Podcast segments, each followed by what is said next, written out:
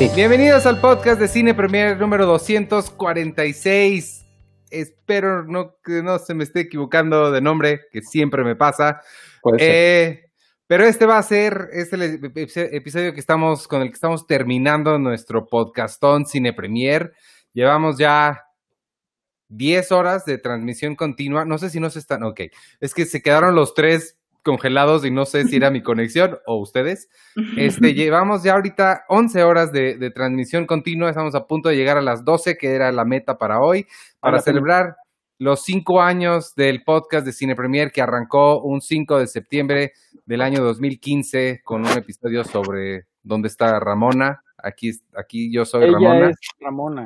Ella es Ramona. Este, y vamos a concluir una conversación que comenzamos hace seis meses. Lo escuché en la mañana, lo escuché ayer en la mañana, el, el podcast de donde comenzamos la lista de las películas favoritas o mejores o que más queremos destacar de la década. Habíamos prometido terminarlo, ya lo vamos a hacer, nos faltan nada más cinco, un par de reglas antes de comenzar para no irnos larguísimo porque justo el otro no lo terminamos porque nos tardamos cuatro horas hablando de cada uno, entonces vamos, vamos a irnos muy rápido. Si alguien dice una película y alguien más la tiene en su lista, aprovechen ese momento para comentarla también y cuando les toque el turno ya nada más dicen, ah, esa yo la tenía en tal número y intentemos, porfa, no hacer muchas paréntesis o irnos de tema o, ah, también se me olvidó mencionar esta, esta, esta, esta y esta, porque...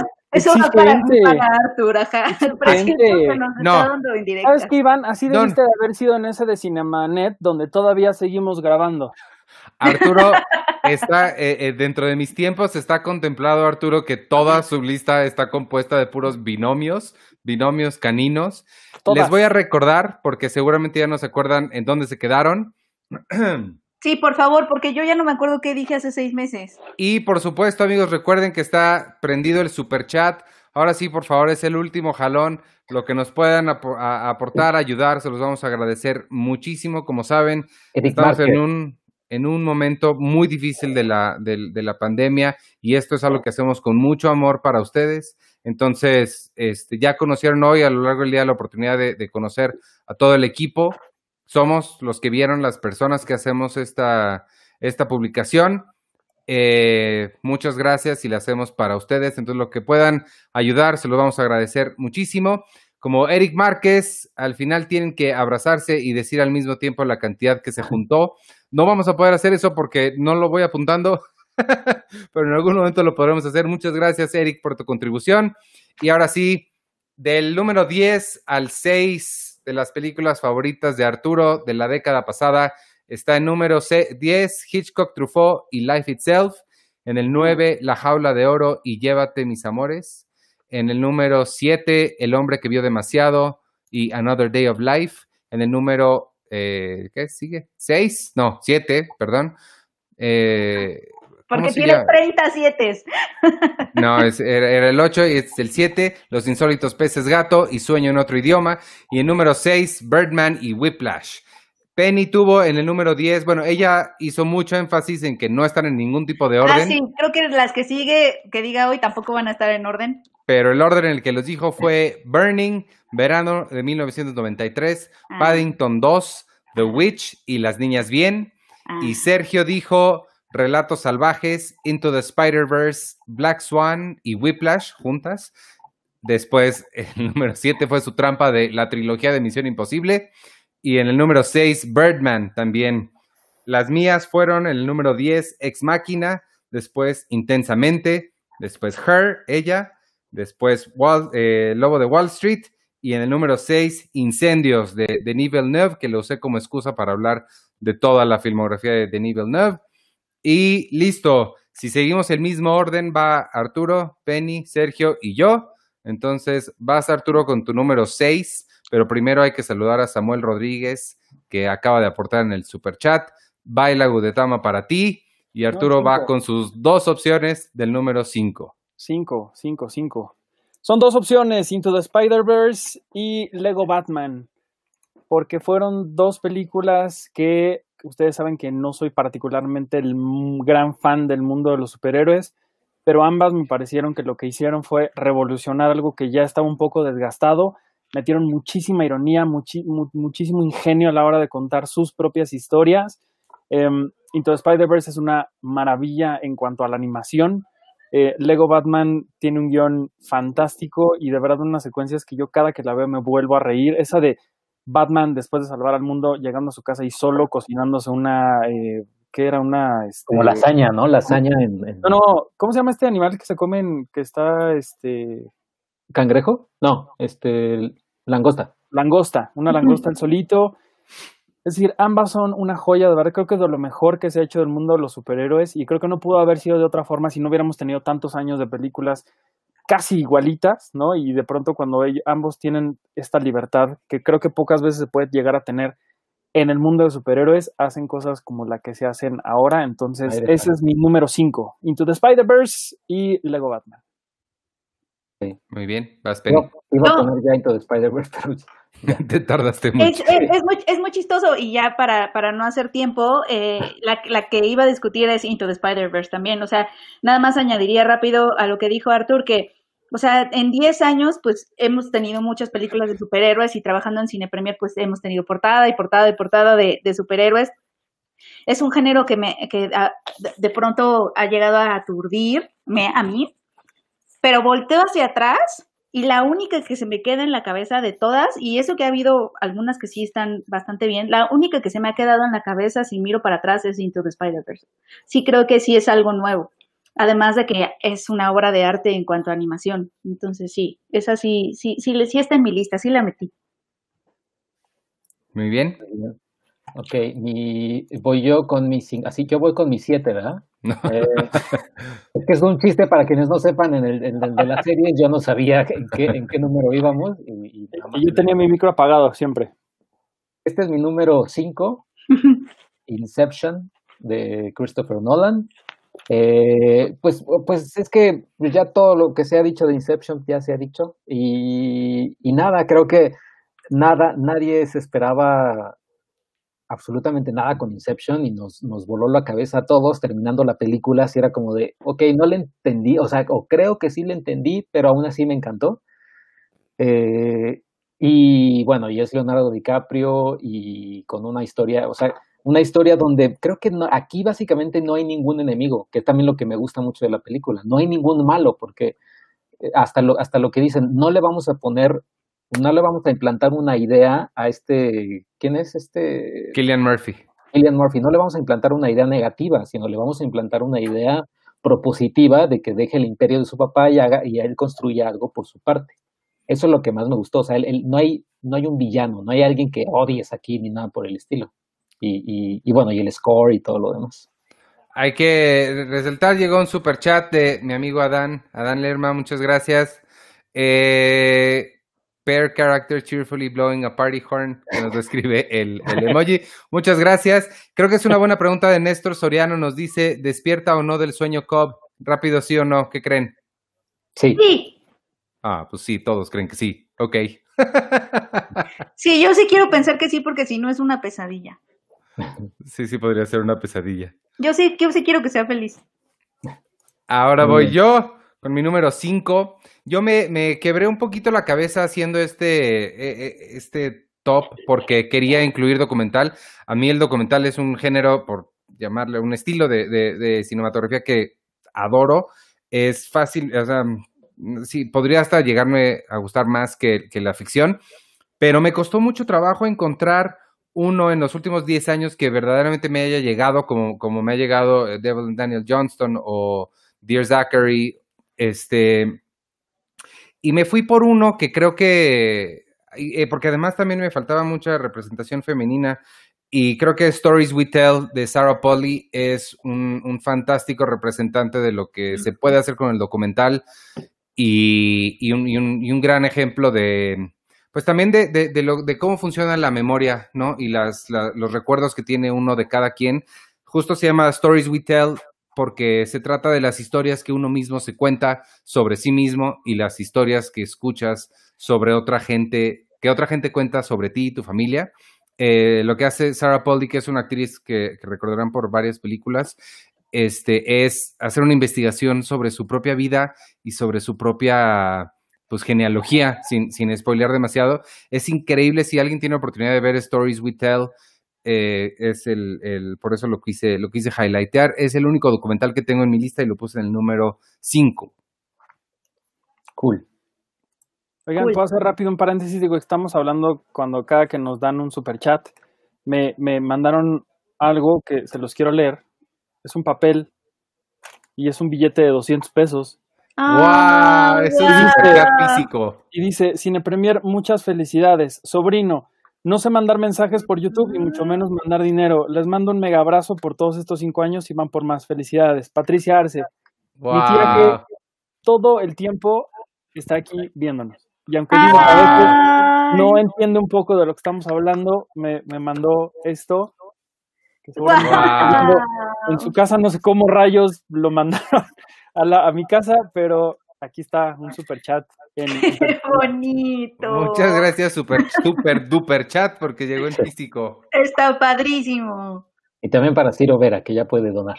Ah, ya, ya, ya funcionó, Ciro. Muchas gracias, los amo. Gracias, por Gracias, seguirnos. Ciro. Y este. ay, Vas, ¿Quién va? Vas, Artur. Con tu cuatro. Ay, mi cuatro.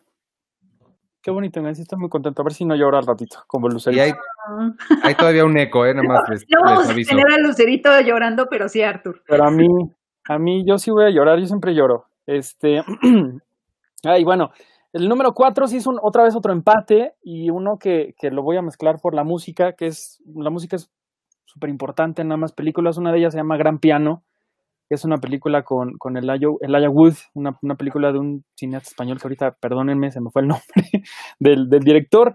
La otra se llama Al ritmo del corazón, una película cubana que seguramente Oh. cuando Penny la vea, si no es que ya la vio, Eh, Ah, no, la estoy confundiendo. Nunca la pude ver porque estuvo en la muestra, maldita sea. Sí, Al ritmo del corazón habla de un, de un bailarín cubano que ahorita no recuerdo el nombre, pero yo la pude ver en, aquí en, en el Festival de, de Guadalajara, me parece, y después tuve oportunidad de ir a Cuba. Y cuando llegué allá, justo coincidí en que un día, una semana antes de, de, de- perdón, una semana después de mi viaje, iba a ser el, el Festival Internacional de La Habana, que es muy importante en el mundo. Y yo les preguntaba que, qué películas cubanas pues me recomendaban, porque yo solamente había visto un par. Una, una de ellas era esta de Al ritmo del corazón. Y la persona con la que yo pude platicar de esta película me contó una maravilla, que es que esta película inspiró muchísimo a los cubanos allá en, en- en- en todo, en aquel país, porque es la historia de un, de un niño que es tan talentoso para bailar que es tanto que él no quiere irse de su país porque evidentemente el mundo se le abre cuando el- todo el mundo ve su talento y su papá le dice te tienes que ir de aquí porque si no te vas no vas a ser nadie nunca y quiero que seas el primer Romeo negro bailando en el mundo y quiero que te vayas y quiero que seas el mejor bailarín del mundo. Realmente es una película desde que empieza hasta que acaba.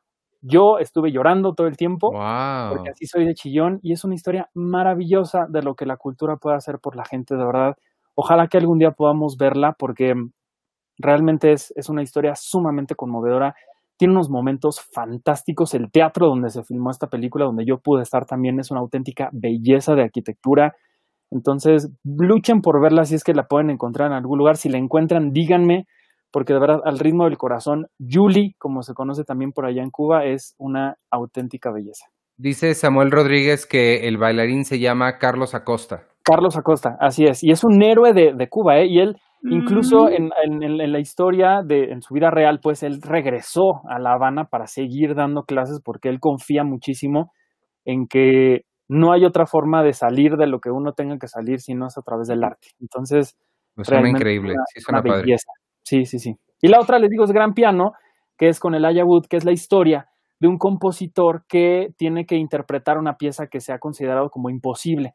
Él es un pianista y entonces, digamos que su maestro fue el único que podía tocarla y él regresa después de mucho tiempo, después del retiro, y, e, e intenta tocar esta pieza, ¿no? Pero antes de que empiece, eh, empiezan a suceder cosas muy, muy curiosas en, en el teatro donde está y lo obligan, no les quiero contar mucho, pero lo obligan a que se ponga un chícharo en el oído y entonces empieza a escuchar la voz de John Cusack que le dice, tienes que tocar esta pieza a la perfección, nota por nota, porque si no, voy a matar a tu esposa. Entonces él voltea en el teatro donde está su esposa y su esposa tiene estas como cositas rojas de las, de las armas eh, que se apuntan desde lejos. Y es todo un thriller en el que, no les miento, la música, la fotografía, la cara de Laia Wood, la voz horrible de John Cusack, super macabra, todo es un auténtico thriller que de verdad es, es una angustia por completo. Creo que está en Netflix, creo que llegó a México de forma pues, muy esporádica, pero vale muchísimo la pena. No recuerdo ahorita, perdón, el nombre del, del director español que, que, la, que la filmó, pero tuve oportunidad yo de verla en el Festival Macabro. Perdón, Eugenio eh, Mira. Eugenio Mira, no macabro, este, mórbido. Vino el Wood, vino Eugenio Mira, platicaron muchísimo de esta película, pude verla en un, en un teatro donde estaban ambos y la verdad es que es una experiencia fantástica esta, esta película. Gran piano, véanla, porque es una, una joya, una auténtica joya. Creo que hasta la venden en Blu-ray por ahí. en algún Iván lugar. ese Chimal tenía una buena sugerencia. Si saben, si la están pasando, si está en alguna plataforma, este, menciónenlo. Si no saben, pues, pues no lo mencionen, ¿verdad? Y ya. Ah, claro, y es, el, es, un, es un guion de Damien Chazelle. Que eso mencionamos en el episodio, en la primera parte de este episodio. Bien Así es. bueno, sí, Penny, nice. vas, vas tú, Penny. Voy, eh, mi- la siguiente película que, que quiero mencionar y que también fue una de mis favoritas de estos años es una película que se llama Tony Erdman, que fue hace poco le, fue como la concursante alemana al Oscar, pero le ganó The Salesman, muy injustamente, en, en mi opinión. Es una gran, gran película, está larga, o sea, dura 162 minutos, pero es sobre la relación entre una hija y su padre.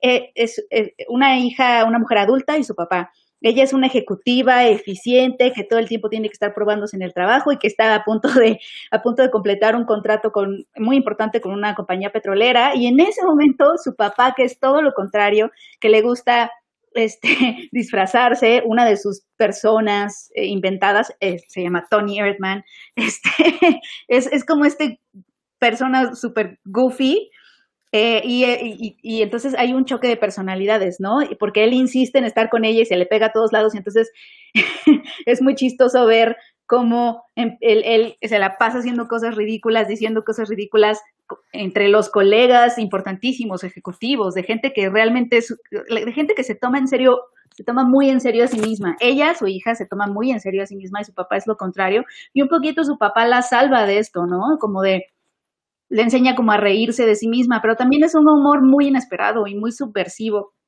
Este, no es esta historia que te esperas como con esta fórmula ya hecha en Hollywood, sino te, te, te, te hace reír de formas muy, muy, muy inesperadas y de hecho el póster es rarísimo porque ella está abrazando lo que parece ser un osote, pero Ajá. es, su- es su papá disfrazado. Seguro han visto este póster. Ella está abrazando una cosa como un como tío cosa, que es como un perrote.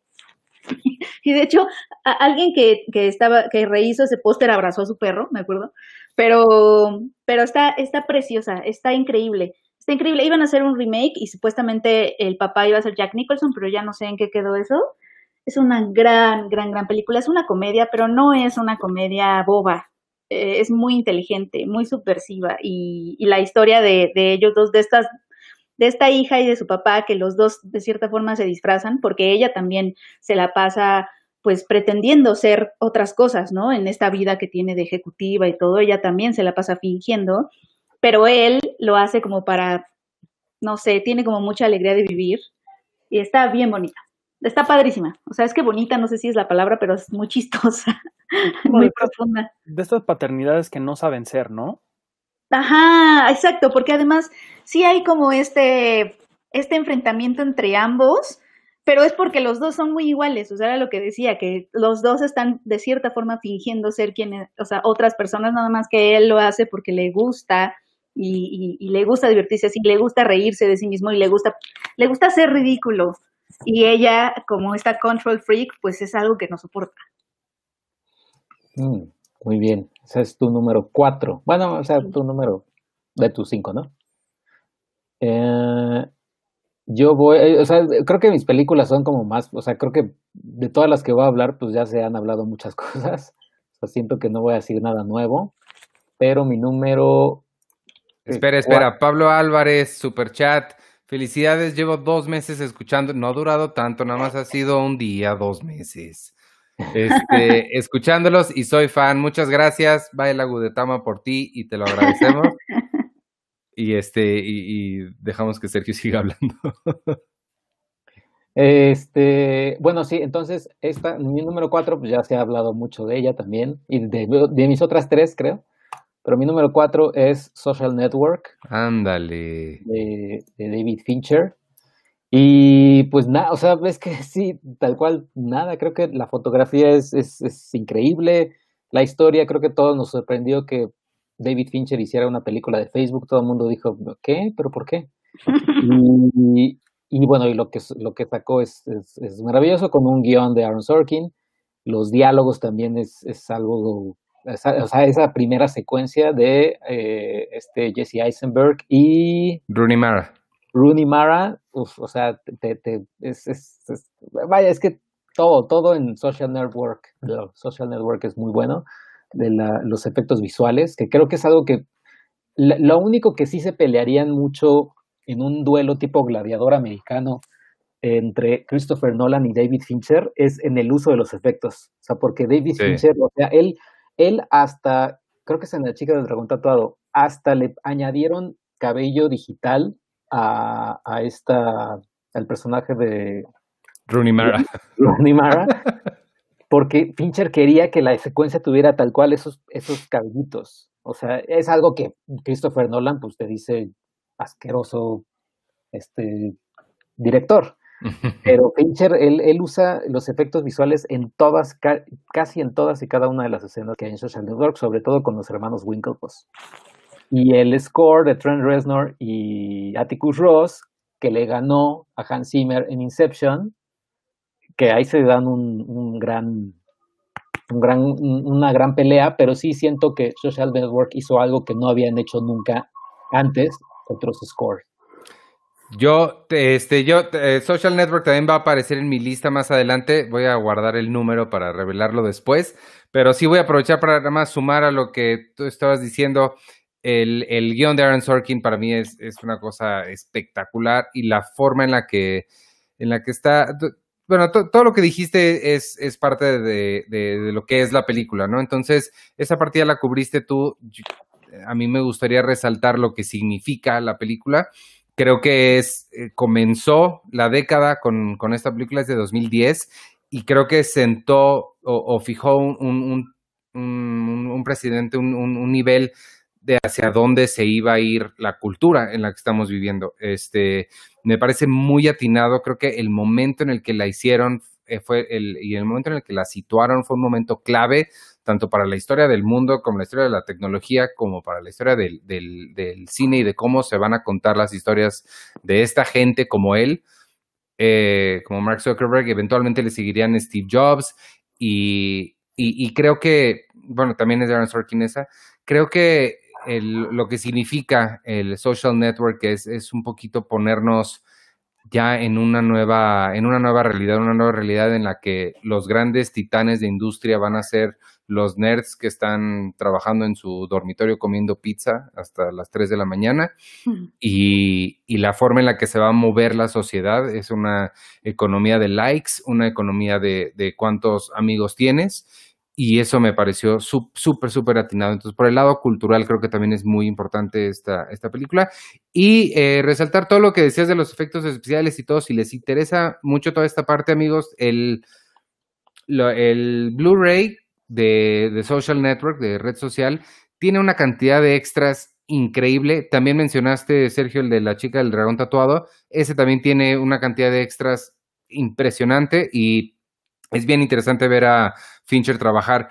En el de Social Network tiene los ensayos que había con Justin Timberlake, con Jesse Eisenberg, con, con ¿cómo se llama el Spider-Man? Este. Ah, sí, este. Andrew Garfield. Andrew Garfield. Y, su, la, la, también me gusta mucho ir el trabajo de Aaron Sorkin porque les cambia tal cual una palabra que tiene menos sílabas que otra para que suene mejor.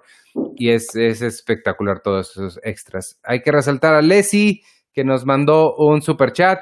Los admiro mucho a todos, me acompañan a la distancia con sus podcasts. Felicidades por su trabajo. Abrazos, muchas gracias. Eso fue eh, Social Network, la número 4 de Sergio. Mi número todavía no se los voy a decir, pero mi número cuatro es una, ¿cómo, cómo dijiste que no era Tony Ertan? No era una comedia boba. Esta es una comedia súper boba, súper tonta y con el actor del momento. Se llama The Master. No tiene nada de cómica. No, nada. Eh, mi número cuatro es The Master de Paul Thomas Anderson con Joaquín Phoenix, que es la vez pasada en el episodio, en la primera parte de la década, dijimos que él era fácilmente el mejor actor de la década. Creo que eso sigue siendo cierto, seis meses después. Este, sí, The Master es una, una cosa espectacular. Paul Thomas Anderson en esta última década también hizo Inherent Vice, me parece que también es de esta, de esta década, y el, el Hilo Fantasma. Esta, a mi parecer, la supera por muchísimo. Es una historia de, pues, es la historia de L. Ron Hubbard, el creador de la cienciología, medio este, escondida, no es, no es literalmente sobre él, pero sobre todo es una historia de un hombre que está profundamente perdido. El personaje de Joaquín Phoenix no sabe ni quién es, ni para dónde va, ni de dónde es, y no sabe qué es esta cosa que tiene adentro. Y, esa, eh, y es esa exploración de este sentimiento de, de, furia que tiene adentro, que no sabe de dónde viene o, por qué, el que logra tomar el personaje de, Philip Seymour Hoffman y canalizarlo para y aprovecharse de él para sus propios eh, beneficios, que además es no solo Philip Seymour Hoffman, porque él es la cara, pero quien está atrás de él, eh, alimentando este fuego y un poquito guiando, es la, la este, ¿cómo, cómo, se llama la de, la de Game of Thrones? Esta Celine, Celine, bueno, la, la Lannister es de, de, esta historia es Amy Adams que está controlando todas las acciones detrás de las bambalinas. Cersei, es la Cersei de The Master. Este, Amy Adams hace una increíble labor también ahí de, de, de actuación, sobre todo tiene unas miradas que, que, no puedes creer lo que está pasando. Y, y pues nada, The Master es mi número cuatro. Mm, muy bien, ahí está. The Master de Paul Thomas Anderson, que no, yo, no está Paul Thomas Anderson en, ningún contenido. ¿En serio? Sí, no. ¡Qué fuerte! Yo pensé que el hilo fantasma iba a estar por ahí. Sí, pero no, o sea, ya estos siguientes tres van a ver cuál es el hilo. Ah. Yoda Patao. Yoda Patao. Vas, Vas Artur. seguramente es la prima, Checo. En el número tres tengo dos películas que son profundamente desgarradoras, brutales, que, nos hablan de un horror que hemos vivido tantos años en México y no utilizan una sola imagen fuerte. Es Tempestad y La Libertad del Diablo de Tatiana Hueso y de Berardo González. Ambos quizá realmente lograron transformar un dolor muy, muy fuerte en nuestro país para meterlo en, en, una película. También recientemente he visto El Guardián de la Memoria de Marcel Arteaga y Guerrero de Ludovic Bonlieu que también lo logran transformar de una forma eh, brutal y lo hacen de una forma hasta poética. Es, es una manera increíble de, si por alguna fortuita razón, más de ustedes tienen la fortuna de, de, de, no entender qué es lo que está pasando todavía en un país como este, es, es, un, es un par de películas que logran, logran mostrárnoslo y les digo, sin una sola imagen explícita, sin una sola gota de sangre, pero sí con muchísimas lágrimas, con muchísimos silencios, con muchísimos paisajes y situaciones y miradas que, que realmente te desgarran el alma y que no entiendes cómo es que hemos aguantado tanto y cómo es que todavía hay quienes siguen creyendo que pues que las cosas pues no están mal, ¿no? Seguramente son dos películas que Felipe Calderón tendría que ver sí o sí antes de andar queriendo hacer un, un partido político, que bueno que no se lo dieron, pero estas dos películas, y les digo también El Guardián de la Memoria y Guerrero, son brutales y son maravillosas. Me encanta que Tatiana Hueso con esta se llevó el Ariel a Mejor Dirección, la primera mujer en, en toda la historia de, de, la Academia Mexicana de Cine, y que Berardo González realmente con esas máscaras que si de por sí ya eran aterradoras, cuando se llenan de lágrimas son muchísimo más profundas y dolorosas y, y difíciles hasta de aguantarles la, la mirada. Entonces, eh, Tempestad sé que está en Filmin Latino. El, eh, perdón, La Libertad del Diablo está en, Netflix, también está en Filmin Latino. El Guardián de la Memoria por ahí anda porque está nominado al Ariel. Guerrero está en Filmin Latino también. Es un cine mexicano brutal, es un cine mexicano maravilloso que, que, que a mí me encanta que, que, que se tome tantos riesgos y que el mundo lo esté, lo esté aplaudiendo tanto y que en México también esté pues abriendo tantas, tantas mentes a estas cosas. Pues ahí está. Eh, Penny. Perdón Penny. por lo macabro de mi, de mi número, Yo te- número tres. Yo ya no me acuerdo si a Tempestad lo puse en mi primer, lo- en mis primeros cinco. No. Ah, entonces, bueno, igual a la siguiente ronda. Es que yo sí creo que Tempestad sí es una de las mejores películas, no solo de la década, o sea, sí creo que es una de las mejores películas mexicanas ever, siento. Totalmente. Este, mm, no, yo quizá eh, eh, en este lugar pondría a, a Ghost Story ah, de David Lowry, que también fue una de mis favoritas, porque además rompe como todas tus expectativas, ¿no? De, de- de lo que tú crees que es esa película, a pesar de que no, de que sepas que no es una película de terror, lo cual mucha gente no supo a la hora de ir a verla, pero, pero a, a pesar de que sepas ya eso, ¿no? Ese twist, aún así te sorprende por su premisa cósmica, porque es una premisa cósmica, ¿no? De tiempo que se dobla sobre sí mismo, pero además de eso, creo que tiene una de las escenas de duelo más fuertes y más increíbles que yo he visto en, en los últimos años, que es muchas veces el duelo no es ponerte a gritar o ponerte a llorar o ponerte, o sea, el duelo es parálisis. Entonces tienes esta escena enorme y larguísima de ella sentada comiéndose un pie, ¿se acuerdan? sí. de, de Rooney Mara, que es, es de cereza. Yo pensé que era de, que- yo, yo me acordaba que era de queso. Este, sí, a, lo que, a, a quién, que, a, a qué sabe tu, lo- el duelo de cada quien, ¿no? Pero Es una muy buena pregunta para un libro. Oye, Luis de León, super chat, muchas gracias. muchas gracias, Luis. Pero sí, eh, sí creo que me- es una de mis favoritas de la década también, seguro, seguro. Y tengo nada más esta escena de, de los dos fantasmitas hablándose de ventana a ventana, no sé si se acuerdan. Ay, Sí. de, hola, hola, y así estamos, ¿no? En la pandemia, estamos así, todos somos esos fantasmitas viéndonos, hola, hola, porque además es un, es desgarrador, parece un cuento de niños, el- ese diálogo, parece diálogo de cuento de niños, pero es devastador, es, el, el fantasma de la casa de al lado ya ni siquiera sabe a quién está esperando, ¿no? Porque el tiempo es inmenso y nosotros somos una cosita de nada. Y pues ya, esa sería mi... Muy en- buena. En este lugar entra a Ghost Story. Qué bonito. Ghost Story, bien Está en bonita. Netflix, por cierto. Está en Netflix y tenemos una foto para promocionarla, que está ahí en mi Twitter. Ah, claro. Eh, sí, claro. Mi, ¿cuál es mi número 3? ya mi número 3, a partir del 321, es como mi trilogía del personaje solitario. Ándale. Eh, y esta, este número 3 es una película que cuando la vi dije, eh, creo que la vi en Morelia. O sea, dije, ah, está padre. Pero conforme avanzó el tiempo dije, no, o sea, y la volví a ver y dije, no manches. Y la volví a ver hace poquito con mis papás y es que es una maravilla esta película. Y es Ah, Inside, sí. Inside Louis Davis o, como le pusieron aquí en México, Balada de un hombre común. Es, y es una, es una cosa, es, o sea, lo que más me gusta de, de, de Inside Louis Davis, o sobre todo de estas tres películas, aparte de que es el personaje solitario, el hombre solitario, es eh, que no, no son, o sea, normalmente Hollywood nos ha acostumbrado o mal acostumbrado a ver estas películas de, de triunfo y de al final, al final vencimos y somos hiper reconocidos e hiper eh, maravillosos. Pero en Inside Louis Davis es todo lo contrario, es alguien que parecía tener un camino bien formado porque él tenía un dueto con este amigo suyo, tuvieron éxito, el amigo se suicidó y ahora él está tratando de encontrar un camino que no encuentra y todo es durante más o menos, ¿qué será? Unos tres, cuatro días, creo. Eh, y lo más maravilloso también es el gato, que Sí.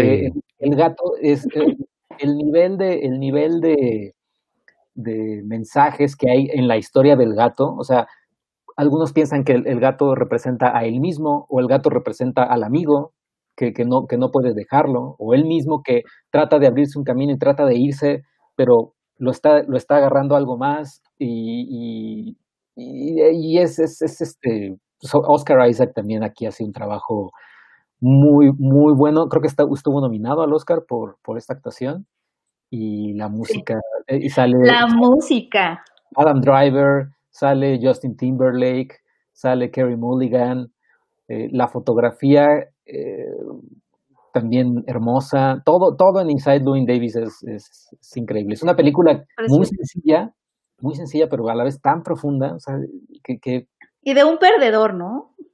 Pues sí, o sea, no sé si Okay. llamarlo perdedor. No, es que sí, o sea, es como lo que la sociedad consideraría el perder, ¿no? El perder todo el tiempo porque me acuerdo que le pasan mil cosas, ¿no? Que son las consecuencias de sus propias decisiones, claro, pero, pero es alguien que, que quiere dar algo y nomás la vida no se lo permite.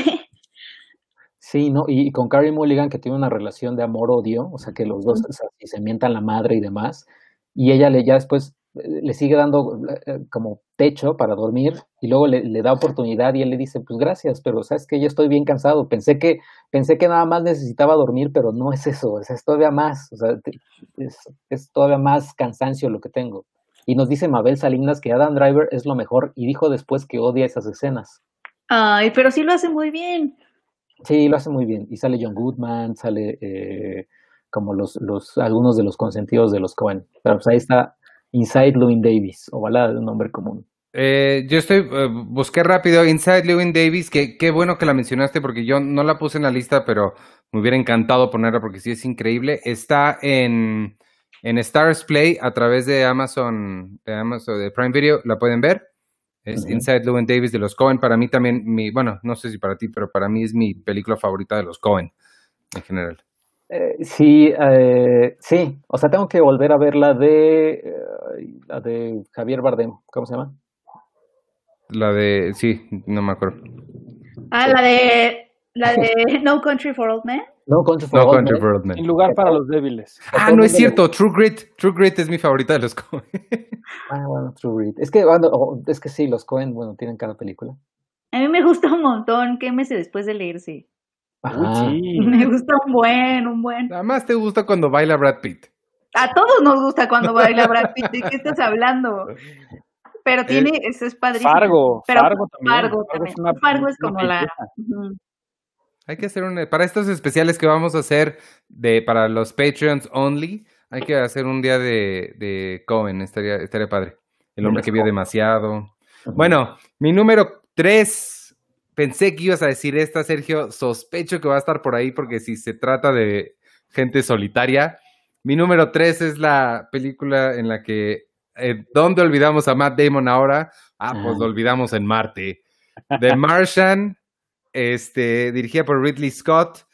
Es absolutamente mi película favorita, Ridley Scott, sin duda, con todo el gladiador ahí encima. Este, The Martian es una historia que me gusta mucho porque es una historia en donde lo que importa es el pensamiento científico, donde importa es la lógica, el, el, y, esta, e, e, esta filosofía de vida incluso que es, tenemos 700 problemas enfrente, pero ahorita solo importa este.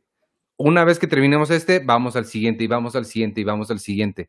Creo que eh, esa esa forma de pensar, esa, esa lógica que viene, la, la, verdad también es que viene mucho mejor descrita en el libro. Si tienen oportunidad de leer la novela, es mucho más sobre, sobre el proceso científico, cómo el proceso científico logra que, que el personaje de Matt Damon se salve. Este, pero la película también hace una, una excelente labor de eso. Y, y, pues nada, eso y We're Gonna Science the Shit Out of This es mi, mi, mi, película número, ¿qué? La 3 de la década de Martian, que en español le pusieron Misión Rescate o Misión de Rescate o algo así. Y, la nominaron. ah, ¿lo ganó? No ganó el premio a la mejor comedia del año en los Golden Globes. Ah, le dije, les dije que era una comedia boba. Esta no tuve chance de checar si estaba en plataformas, pero seguramente está en alguna. Está, está en Fox Premium. Ahí está. La app de Fox está. Está en Fox Premium. Véanla si no la han visto. Es increíble. Sale también Jessica Chastain. Sale Donald Glover en un papel muy pequeño. A mí la parte que más me, o sea, me gusta, también me gusta, no está en el top, no está en mi top, pero hay una parte que, que sí me gusta muchísimo y lo hace muy bien este Matt Damon, pero solamente con su voz, que es cuando él cree que ya todo está perdido y le escribe, o sea, les manda una carta como, o sea, les dice, oigan, si pueden decirle a mis papás que eh, los quiero mucho y disfruté mucho ser su hijo o algo así, o que hicieron un gran ah, trabajo conmigo. Híjole, si es así, si esa parte es como de, uy, o sea, sobre, y, él obviamente que se siente solo, o sea, ¿quién, quién? O sea, es la única persona estando en Marte. eh, me, gusta un buen, y sí, sí es increíble. Ah, Arthur. Mi número dos, otro, otro empate, ¿por qué no? Y es eh, dos películas que no tienen nada que ver, excepto porque hay dos mexicanos que yo amo y son increíbles. Excepto porque las puse en el dos. Una es Rogue One, porque creo que es una maravilla lo que lograron hacer con esta película, a pesar de todo lo que sucedió alrededor. Y es la mejor de Star Wars. Se salvó de, de todos los reshoots, se salvó de los ejecutivos diciendo, híjole, Garrett, te- creo que te quedó muy bélico esto. Y la verdad es que es una joya a la altura del Imperio Contraataca. Es maravilloso todo lo que ocurre ahí. Hubiera sido maravilloso ver el corte original, eh, pero aún así todo lo que sucede en Scarif y antes de, toda esta secuencia en este planeta es, es maravilloso. Ver a Diego Luna ahí es un orgullo inexplicable para mí, ni siquiera sé por qué, ni conozco a Diego, ni es mi primo, ni nada, pero verlo ahí me, me emociona muchísimo. Y la verdad es que realmente sí, esta secuencia, por ejemplo, de Darth Vader, así, diabólico, malo, como, como siempre lo habíamos imaginado y quizá nunca lo habíamos visto, eh, casi al final de, la película, fue, fue, fue maravilloso. Y además, esta secuencia de, de, lo que es la princesa Leia, eh, pues en CGI, diciendo que lo que les habían dado era esperanza y además yo recuerdo que la, vi también el día que murió Carrie Fisher. O sea, e, era como todo una cosa muy, pues hasta poética también diría, como habían dicho hace ratito, de, de, de la, del conectar todo un universo que yo, con el que yo he crecido y, y he visto una y otra y otra y, yo, y otra vez. Y de verdad, Rogue One es una belleza. Eh, pues nada, me, me, me, quedan muchas ganas de ver lo que tengan que, que decirnos ahora con estas series que están planeando para, para Disney Plus. Sí es un final maravilloso que, que me encantó incluso que hasta se dieran esta licencia de matarlos, ¿no? Por ejemplo. Y Oye. Así sí, adelante. Espera, Superchat, Fernando Scoob. Chicos, no los pude escuchar en la tarde, pero ya regresé a la mejor parte, el top. Los escucho con mi esposa Wendy y mi hija Dani. Sigan así. Muchas gracias por, por contribuir, gracias por escucharnos y por regresar. Este, Fernando Scoob, te lo agradecemos. Y sí, bueno, para nada más para meterme en tu diálogo, Arthur, Rogue One a mí me parece la mejor película de Star Wars y para mí por mucho, pero ya continúa tú hablando. Está increíble. Y la, la otra eh, de este número dos que tengo es La forma del agua, que es esta película maravillosa de Guillermo del Toro con la que le dieron todos los premios habidos y por haber premios que ya se merecía. Y quizá lo que más me gusta de esto es que mm, lo, lo, voy a resumir en una frase que él me pudo decir cuando lo pude entrevistar. Él me contaba que después de la proyección que hubo en Morelia de, de esta película, se encontró con Felipe Casals y le dijo, al fin pudiste respirar.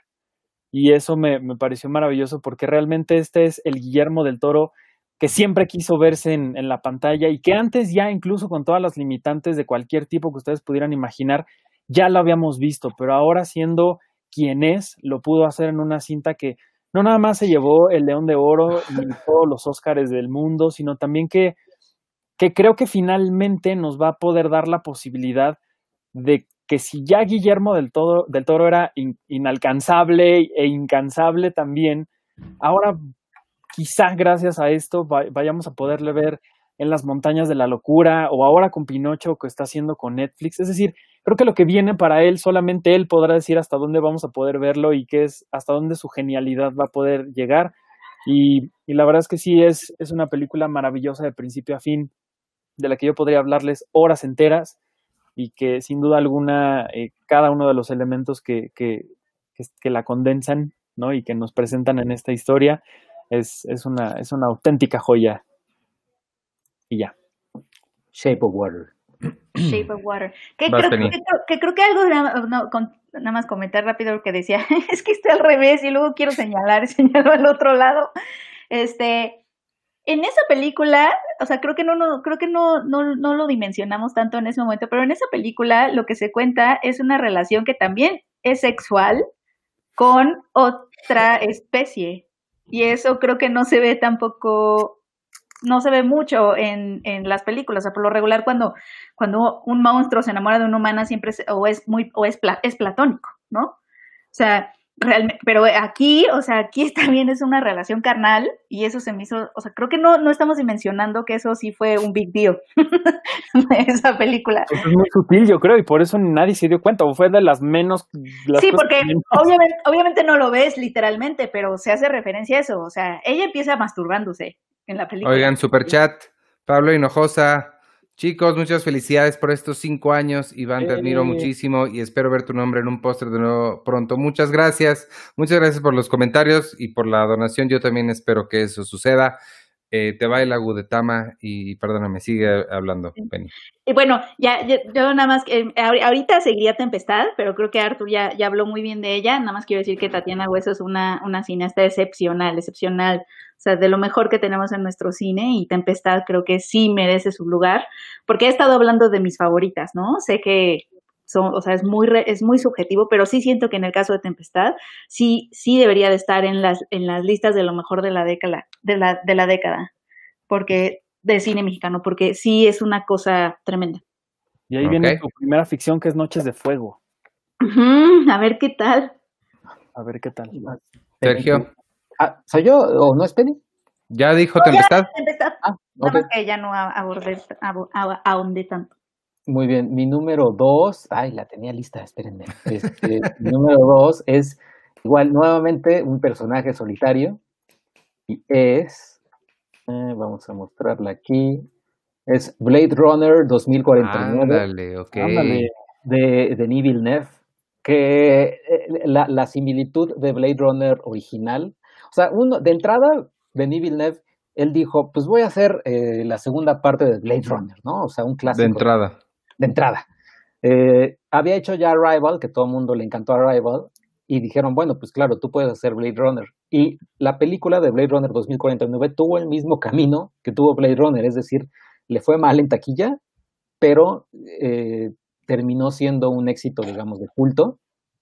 Y, y esto se debe, pues, se debe, pues, también al trabajo de Villeneuve, al trabajo de Ryan Gosling, de Ana de Armas, del el regreso de eh, Harrison Ford y a la fotografía de Roger Dickens, que eh, Roger Dickens logró su primer Oscar después de tanto tiempo con Blade Runner 2049. Y, y pues también personalmente yo hablar con Roger Dickens, en, eh, hablamos dentro de una sala de cine por 1917, pero sí quise hablar de él, con él de, de Shawshank Redemption y de Blade Runner. A final de cuentas también de Blade Runner sí le dije, él me, él me dijo, oye, pues es que creo que mucha gente me pregunta por Shawshank Redemption y no sé por qué. Y yo, y decir, "Pues, ¿por qué será? ¿No? Porque es una de las mejores películas que hay. Y, y después también le dije, y de Blade Runner yo siento que también mucha gente después ya te va a decir, o sea, va a ser la siguiente película que te van a preguntar. Y me comentaba eso, me comentaba que le pasó lo mismo que a la original, que no fue muy tan bien recibida en taquilla, pero que iba creciendo su culto hacia la misma película.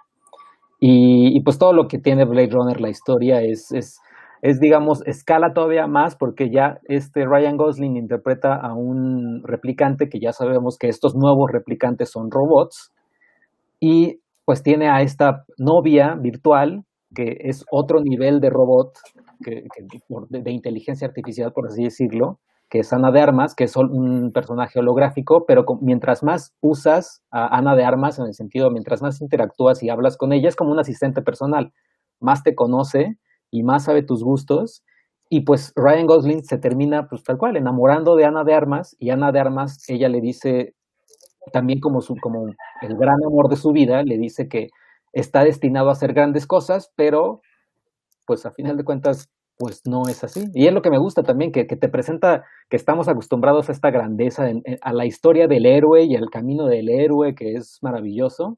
Y en Blade Runner, pues no, o sea, eres el protagonista, pero no eres el, el, el gran salvador de la humanidad. Y pues te tienes que acostumbrar a eso. Y, es, y esa secuencia donde se entera Ryan Gosling que no es el elegido, también es, es este, desgarradora. Mira, dice Flor de María Pérez que Blade Runner la van a, eh, 2049 la van a subir a Netflix en un par de semanas. Ahí va a estar para que la disfruten. Espero que la compresión no le haga mucho daño a la, a la fotografía que resaltaste, porque sí, sí vale mucho la pena verla, verla bonito. Este, eh, Samuel Rodríguez, nada más contestarle rápido, saquen la revista en digital en lo que baja la contingencia, la compramos, la puedes comprar, la revista siempre está en digital, siempre ha estado en digital y siempre seguirá estando en digital. Este, todo lo puedes encontrar en el colecto.com y, y pues nada, ahí la puedes este, conseguir en digital o en física o en, o en la forma en la que quieres. Eh, voy yo con el número dos. Mi Nada número más le dos. voy a responder, Juan Santos, sí, tienes que ver las 2048 antes para entenderlo. A las 2049. No, pero sí vale mucho la pena ver la primera, o sea, inmediatamente antes de ver esta, porque sí, hay, sí es una historia que continúa muy, eh, muy, o sea, tiene muchas conexiones. ¿Pero el corte del director o el, o el corte teatrical? El Mm. que sea, hombre, nada más, o sea, si te gusta, depende si te gusta la voz en off o no te gusta la voz en off que te explica Sí. cosas. Este, mi número dos es una que ninguno de ustedes va a tener en su lista y creo que jamás tendría en sus listas. No, no es para tanto. Pero mi número dos es Boyhood, eh, una película que le tomó 13 años realizar a Richard Linklater. Richard Linklater es uno de mis directores absolutamente favoritos de toda la historia. Eh, me gusta mucho cómo hace sus películas. No, eh, no solamente me gustan las películas que hace, sino me gusta cómo las hace. Eh, desde que comenzó con, con Slacker, es un güey que nunca se ha detenido a que alguien le diga, ah, aquí está el dinero, sí, te, nos parece que lo hagas, sino que se ha aventado a hacerlo. Tiene un talento excepcional. En esta década también sacó la tercera parte de la trilogía de Before, Before Midnight, pero me fui por, me fui por Boyhood, eh, nada más porque a mí me llegó esta película de, de una forma muy fuerte. eh, es la historia, ni siquiera hay una trama, es nada más la historia de este chico que estamos viendo en la, en la pantalla ahorita, ya no, ni, ni me acuerdo cómo se llama, lo sigue él a lo largo de toda su niñez, desde los 6 hasta los 18 años, son 12 años que estuvo filmando con él, un par de semanas todos los veranos, los vemos crecer en tiempo real eh, junto a, a Ethan Hawke, que interpreta a su papá, y Patricia Arquette, que interpreta a la mamá. Sí es Patricia Arquette, ¿verdad? Sí, sí, es Patricia. Sí. Arquette. Este, mm, y ya, eh, nada, es, es- fantástica la película y el, y el, el detrás de cámaras, cómo se, se realizó la película también me pareció increíble. Yo tuve oportunidad de entrevistar a Richard Linklater por esta película, fue en teléfono, que no es lo mismo que, que verlos, pero aún así, este, eh, fue increíble. Me acuerdo que le pregunté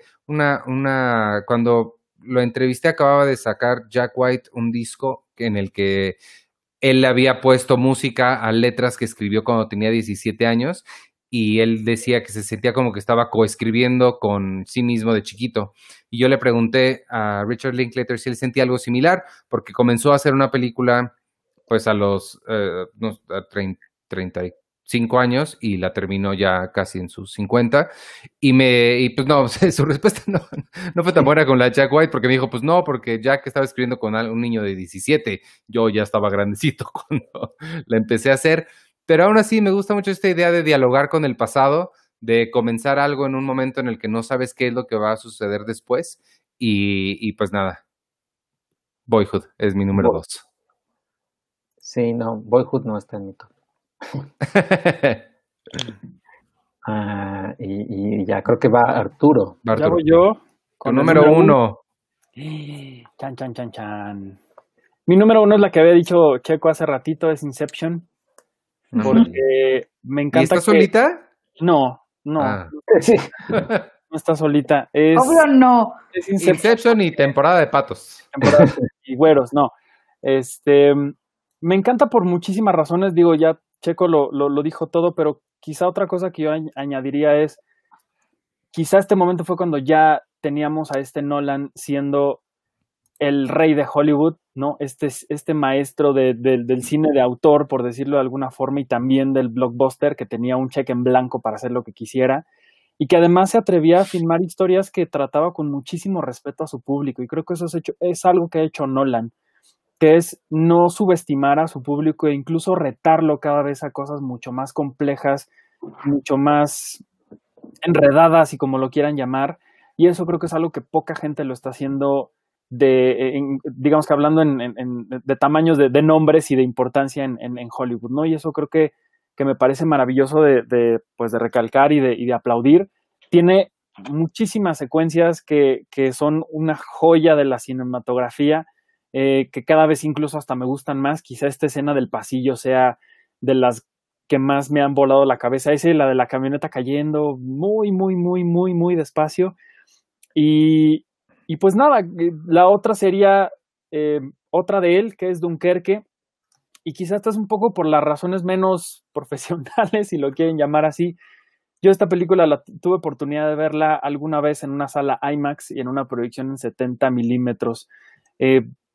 No me expliquen qué fue lo distinto de haberla visto así o haberla visto en, una proyección normal, en un IMAX normal o en una sala normal, pero fue un viaje maravilloso en todos los sentidos, desde la música, la cinematografía, los personajes, la historia, eh, los lugares, todo perfectamente coreografiado, sincronizado, de una forma en la que nos hizo parte de este, de este momento histórico tan, tan importante.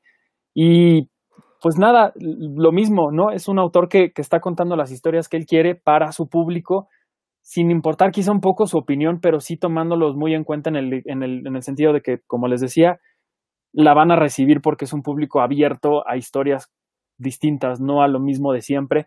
Y eso es algo que me encanta de, de, de Nolan, porque bien podría ser ya, pues, lo que se le diera la gana, ¿no? Porque realmente lo hace, pero quizá las cosas que, que termina haciendo, pues, son una algo que comprueba que sí realmente es un artista de, en, el cine, cosa que se valora muchísimo. Y pues ya, esos son mis, mis, mis, dos. Número uno, 1917, no sé en qué lugar la voy a poner. A mí me fascinó, me, me, parece una película maravillosa de principio a fin, en la que no nada más Roger Dickens, sino la historia, la, el sonido, la, la iluminación, todo es, es una, realmente una, una joya. No sé en dónde la voy a poner pero pues bueno, hilando un poco estas historias de guerra que a mí me fascinan tanto y, la, y pensando un poco en la emoción que tuve al verla eh, y cada vez que la he vuelto a ver, pues seguramente eh, cuando en algunos años vuelva a, pensar dónde la voy a poner, pues no será en un lugar pues bajo de este, de este conteo. Así que pues esos son mis dos y por ahí una colada. Ok. Penny. Espera, Ciro Vera, otra vez, muchas gracias, has donado muchísimo, muchas gracias, Ciro. muchas gracias. Una vez dije que podía pasar todo el día hablando de Cine Premier, hoy lo comprobé. Gracias por el texto del de Negro que me trajo hasta aquí. Gracias a ti por escucharnos, este y por y por seguirnos tanto. Eh, Sergio supongo que se paró porque no está, pero nos dejó aquí. Vas tú con tu número uno. Este, no va a ser Dunkerque, que está ahí. Ok. Pero, pero ese es 1917, ¿no? No, hay dos. No, no, sí es Dunkerque. Eh, mi, acuérdense que mi orden no es orden, entonces nada más voy a aprovechar este momento y este lugar para hablar de dos documentales que también me, me pues los recuerdo, ¿no? O sea, ese es el, eh, este es uno de los criterios que, que estoy tomando para, para esta un, un, poco lista, los que se han quedado conmigo. Y uno es eh, The Act of Killing de Joshua Oppenheimer. Órale. Eh, o sea, que me pareció una cosa tremenda. Eh, es un documental que explora una masacre en Indonesia de 1965, pero no lo hace, ya sabes, entrevistando a las víctimas y todo, que es el approach pues común de, de, los documentales que hablan de este tipo de injusticias, ¿no? De matanzas, sino que lo hace desde el lado de los asesinos, pero tampoco es con a, través de entrevistas ni nada de eso, sino que los pone a, a, actuar sus matanzas, ¿no? Los pone a recrear con este desde distintos géneros cinematográficos las, las torturas y, y, cómo torturaron y cómo mataron, ¿no? Y hay algunas veces en, en los que a los perpetradores les toca en esas como reactuaciones o recreaciones para la cámara de Josh Oppenheimer, les toca ser las víctimas, ¿no? Y, y, y entonces los oyes hablar de, de, que, de que ahora ven un poquito lo que sus víctimas sintieron y, y empiezan como a sentir que se le cierra la garganta y, ¿sabes? ¿No? Y, y los pone en estos escenarios, por ejemplo, esa escena que, que está poniendo Checo es como de la parte, si, si no me, si, si, si no me acuerdo, si no, si no estoy equivocada, es de la parte donde exploran las matanzas desde el género musical, por ejemplo. Y es eso. Entonces, para empezar, la premisa es tremenda, ¿no? Desde, de, ves ese lado. Ese es uno de, de los documentales que se me quedaron para siempre. The Act of Killing, no recuerdo si está en alguna plataforma. ¿Ustedes? No, no. a ver. ahorita, te la buscamos. Pero bueno, yo me acuerdo que cuando vi ese documental, y pienso en él muy seguido además, ¿no? También creo que por eso lo estoy mencionando en esta lista, es meterse a la mente de un asesino y hacer que actúe las matanzas y las torturas para la cámara. Eh, no sé, no sé ni siquiera cómo lo logró. No es que ni siquiera sé cómo lo logró, ¿no? es una cosa que dices, ¿qué?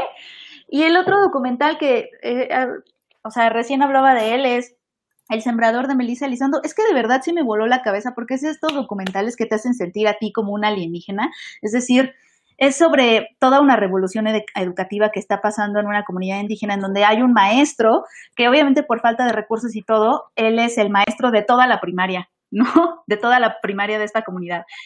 Entonces su grupo, en su grupo están los de primero, los de segundo, los de, los de tercero, los de cuarto, los de quinto. Esa falta de recursos y, de, eh, y ese, esa situación de marginación lo ha obligado a él a, obviamente, a tomar otros caminos educativos, pero también él cree firmemente en que la, la, educación de la primaria, en la primaria o cuando eres niño, tiene que ser una educación que te enseña a ser empático, número uno, generoso, estar en comunidad y dos, que te enseña a amar la vida. O sea, eso es lo que hace este maestro. Este maestro lo que hace es enseñarle a los, a los niños de esa comunidad a amar muchísimo la vida, una vida que después cada uno va a tener que defender con uñas y dientes, ¿no? Por, por, por el lugar de donde vienen, porque se van a enfrentar a una a, una, a un país que todo el tiempo les está diciendo que nunca hablen sus, sus lenguas originarias, que, que, que, siempre los va a estar uh, hacer, sin, los va a hacer sentir siempre que están fuera, ¿no?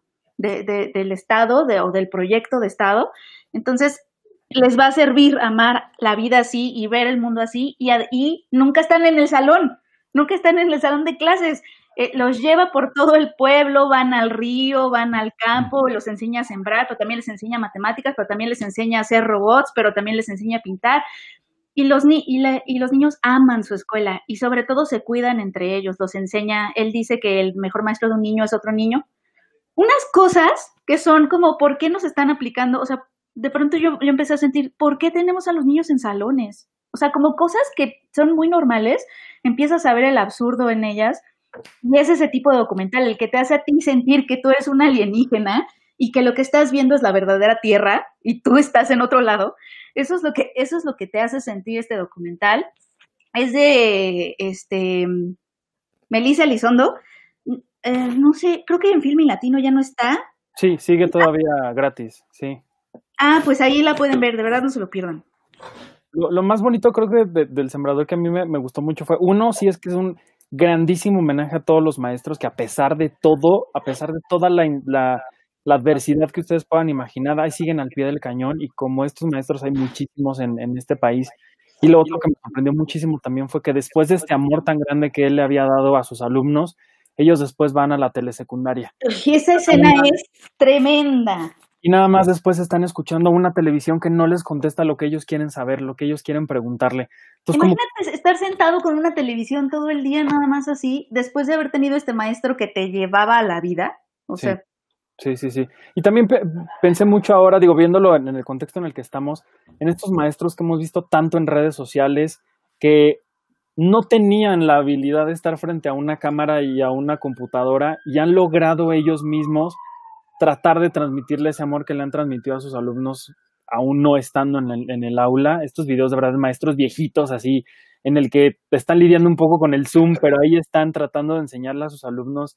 realmente es, es maravilloso lo que los maestros pueden, pueden llegar a hacer. Es más, yo hasta diría que el sembrador es un poco como como aquella película de María Félix de Río Escondido, donde esta maestra que se va a un pueblo rural, donde no tiene que caminar horas y horas para llegar. O sea, después de, después de esto, yo creo que estaría también ahí el sembrador de, tan bonita y tan, tan, tan entrañable que es. Es increíble, es increíble, de verdad, a mí me voló la cabeza. O sea, es de esos documentales que te, que te dan un vistazo a otro mundo que está sucediendo en otro lugar, ¿no? Pero que real, en donde realmente la gente está viviendo en otro mundo, no en el tuyo. O sea, sí es, está cañón. Así es. Eh, tenemos eh, también eh, un super chat que no sé si lo leyeron. Es de Ciro Vera, una vez que dije que podía pasar todo el día hablando de Cine Premier, hoy lo comprobé. Gracias por el texto del Cisne Negro que me trajo hasta aquí. Por cierto, ya no tengo más que por donar, fue mi último, los amo. Ay, Ciro. Sí, lo, lo leímos cuando creo que te paraste de tu lugar. Y sí, me paré de mi lugar porque... porque no nos odias y quieres que esto caiga. Querías probar si hicieras tú el que estaba haciendo que se cayera el Exacto. Eh, pues digamos, quise comprobar y más que nada fue ya casualidad. Me di cuenta que en mi top 3 tengo sus, tengo los discos. Ah.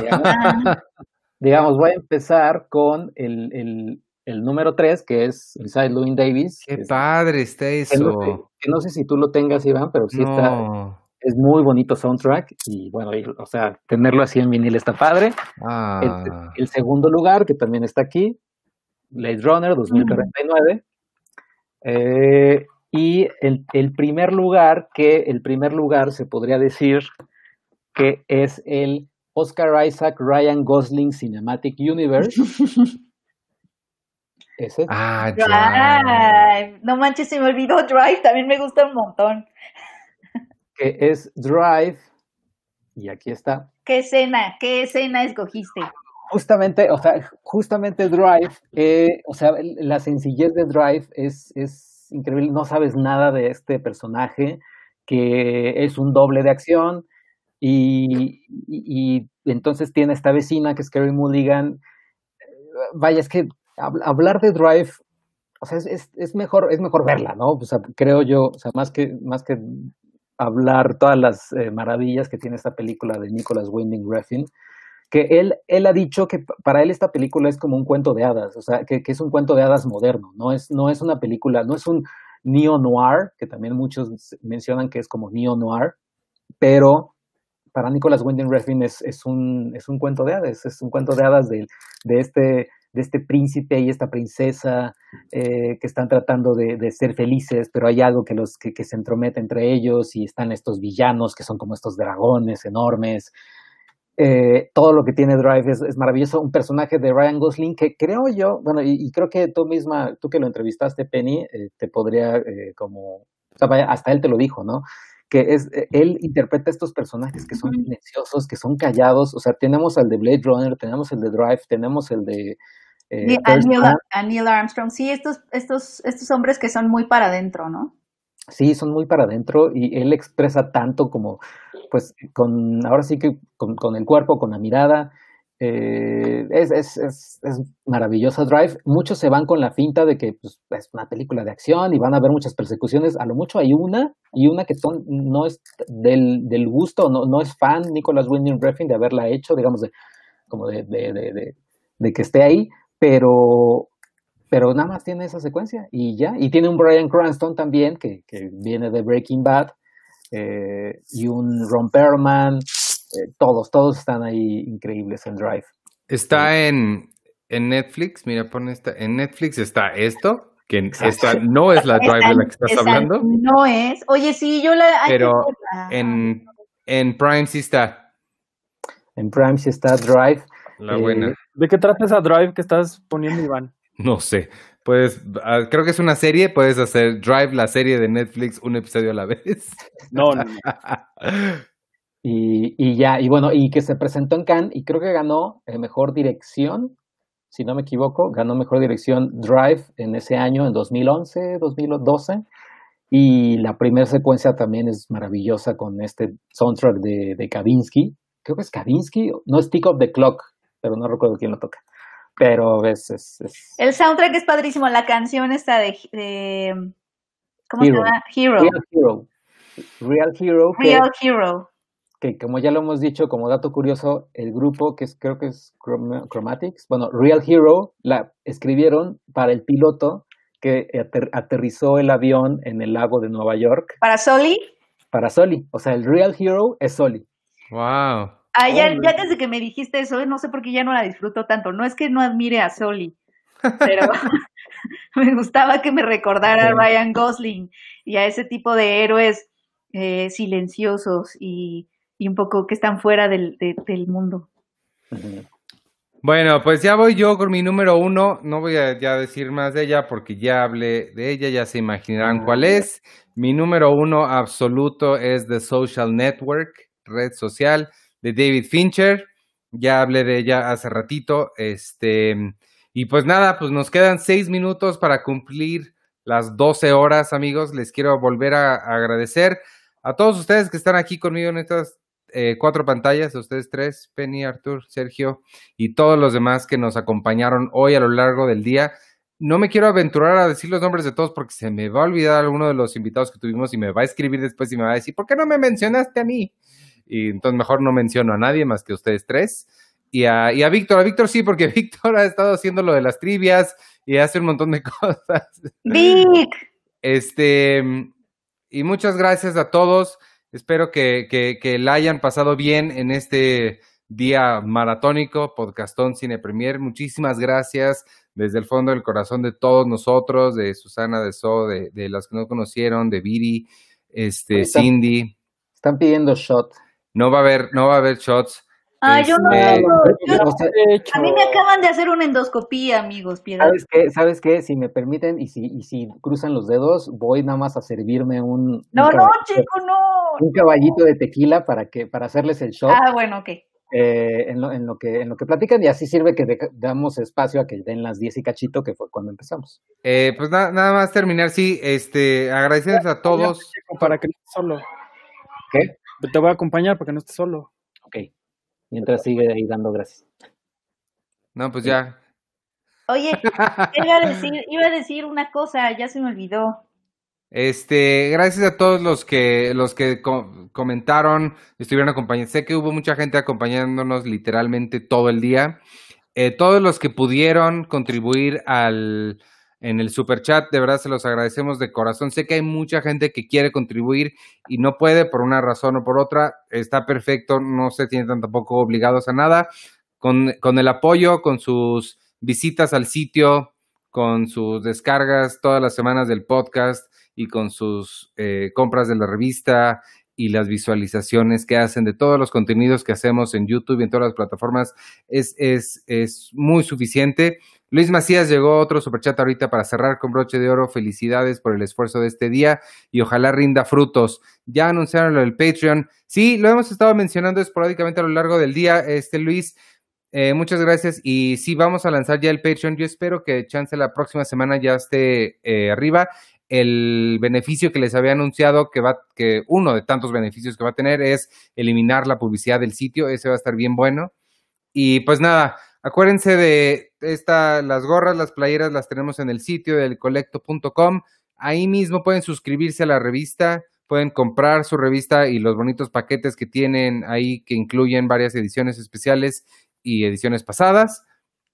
Eh, Mi papá, saludos a mi papá que nos está escribiendo.